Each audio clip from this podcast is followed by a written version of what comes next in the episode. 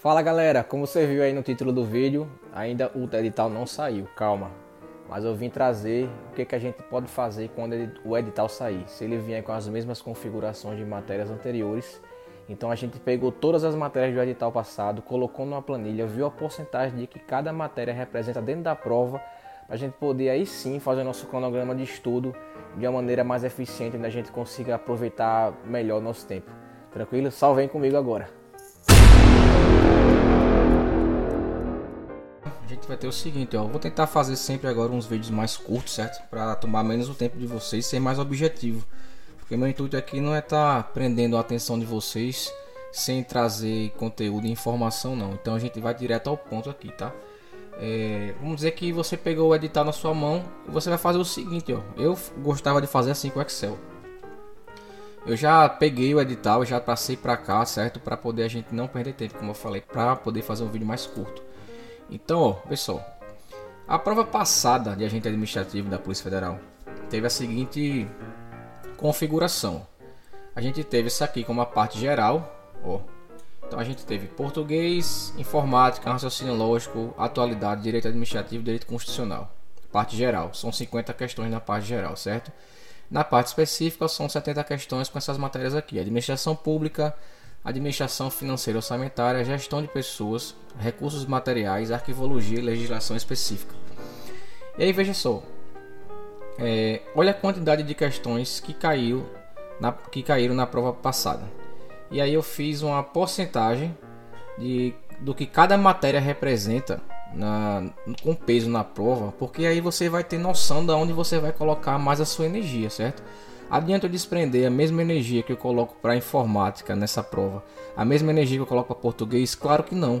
Português aqui eu vou ter que estudar o triplo, certo? Aliás, português hoje em dia no concurso público é que você tem que se dedicar, é das matérias que você mais tem que se dedicar. Então, ó, é, aqui a gente teve o, o, que, o quanto que português representou do, da prova, certo? Ela representou 12,5% da prova, ou seja, 12,5% das questões vão estar dentro da matéria de português. Isso aqui, pessoal, é uma tendência para a próxima prova também. Se vierem as mesmas matérias, elas vão vir basicamente nas mesmas configurações de questões aqui, tá?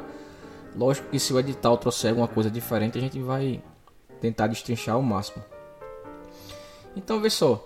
É, aqui está a porcentagem da, da matéria da matéria que mais representou do total foi qual? Português. Do total da prova na parte geral. Ou seja, português foi a matéria que mais teve questões na prova da parte geral, certo? Está aqui, ó, do total. Do bloco, o que é o bloco? O bloco geral. Português representou 30%.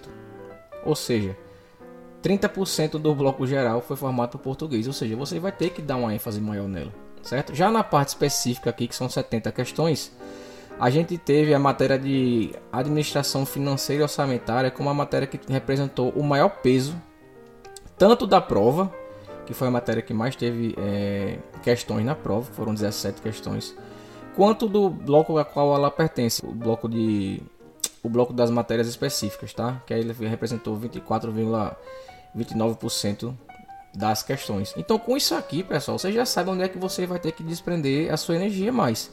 Veja só, depois de, de administração financeira orçamentária, a gente vê o seguinte da administração pública, a qual vai estar tá ligada ao direito administrativo também. Tá? Não é a mesma coisa, mas vai estar tá muita coisa da, da administração pública vai estar tá ligada ao direito administrativo. E a gente vê aqui, por exemplo, a parte de recursos materiais, foi a parte que a prova menos deu valor. Então não vou desprender tanta energia para estudar isso.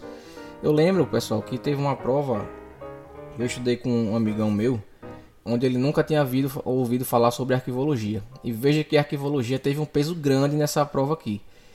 E a gente estudou, a prova dele ia ser, ele estava estudando com uma prova da Conab, e a prova dele ia acontecer dentro de um mês ou dois meses. E eu a gente sentou para estudar arquivologia, a gente estudou por 14 horas seguidas.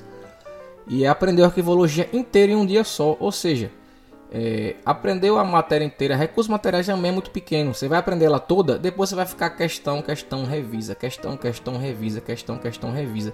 Diferentemente de direito administrativo, que você não consegue esgotar, porque vai ter um milhão de questões lá, certo? É, raciocínio lógico, que vai depender de prática, Raciocínio lógico vai depender de prática, não de você somente estudar, para você pegar as questões e ir fazendo, e desenvolvendo o que a questão está pedindo, certo? E para mim, o calcanhar de Aquiles dessa prova em específico foi administração financeira e orçamentária. Eu já falei isso em outro vídeo, mas eu vou explicar por quê. Essa matéria, pra, como eu estudava para a prova de agente de polícia, essa matéria caía também na prova, mas caía duas ou três questões, ou seja, era uma matéria que eu praticamente excluía dos meus estudos. E quando veio o edital da, desse de agente administrativo, eu já sabia que ia ser uma, uma matéria bem cobrada. Por quê, pessoal? Já sabia disso. Porque a gente está tratando de um agente administrativo da Polícia Federal que vai cuidar basicamente de gestão de pessoas, de gestão de recursos, de conta, de, de contrato, de pregão, de, de, licitações como um todo. Então a gente já sabe que esse tipo de matéria vai cair bastante. Só que a administração financeira orçamentária ela tem muita parte que é decoreba, você decorar data, decorar prazo, essas coisas. Então aqui foi o meu calcanhar de Aquiles, mas graças a Deus no dia da prova das 17 eu acertei 16.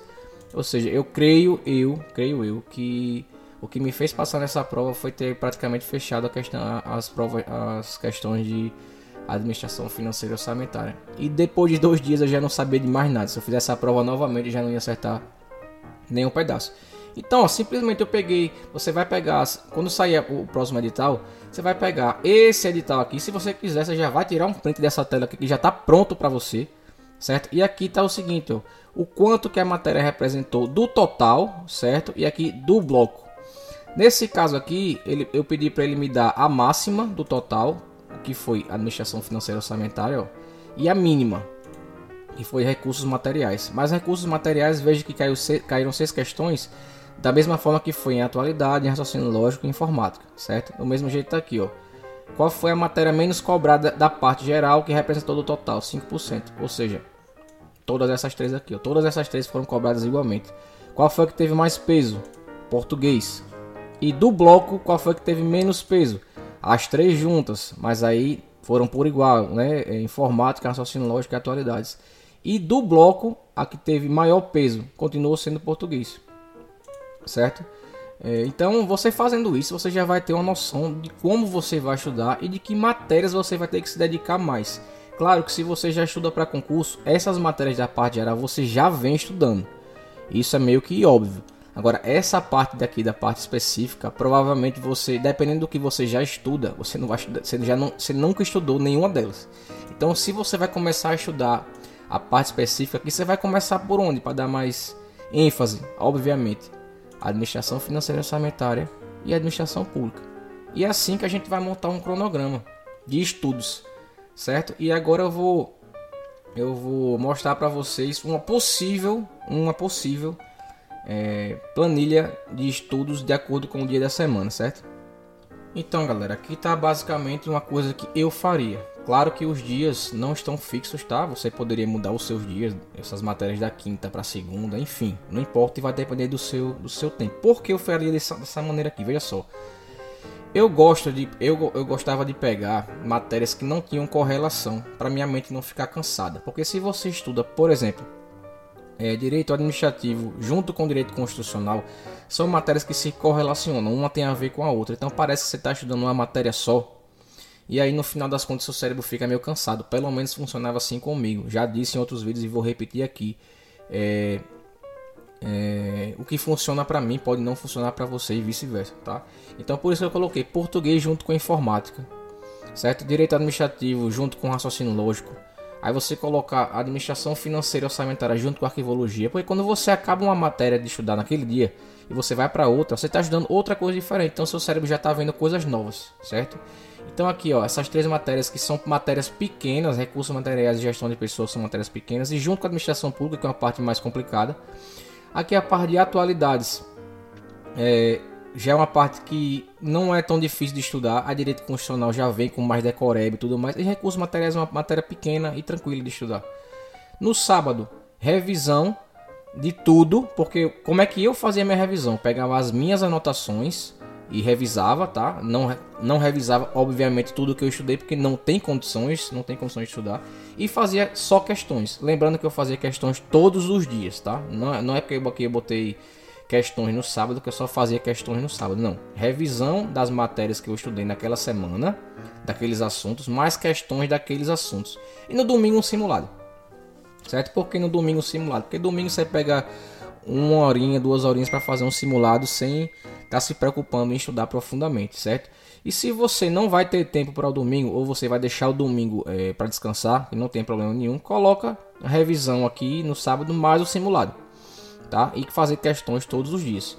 Essa é a maneira que eu acho mais prática para você estudar de acordo com as matérias que viriam possivelmente na próxima prova.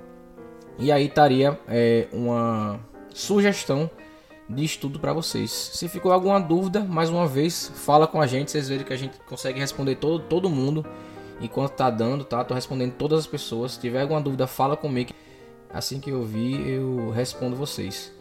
Porque às vezes o, o, aplicativo do YouTube não me notifica, pessoal. Então se eu não respondi alguém foi por falta de notificação do aplicativo, tá? Então, é isso. E obrigado por assistir aqui mais uma vez. Tamo junto, valeu.